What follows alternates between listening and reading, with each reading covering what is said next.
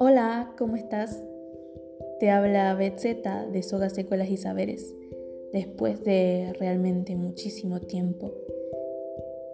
Te invito a escuchar este nuevo capítulo de un relato que escribí, un relato real, hace un tiempo y que espero que el mensaje pueda llegarte.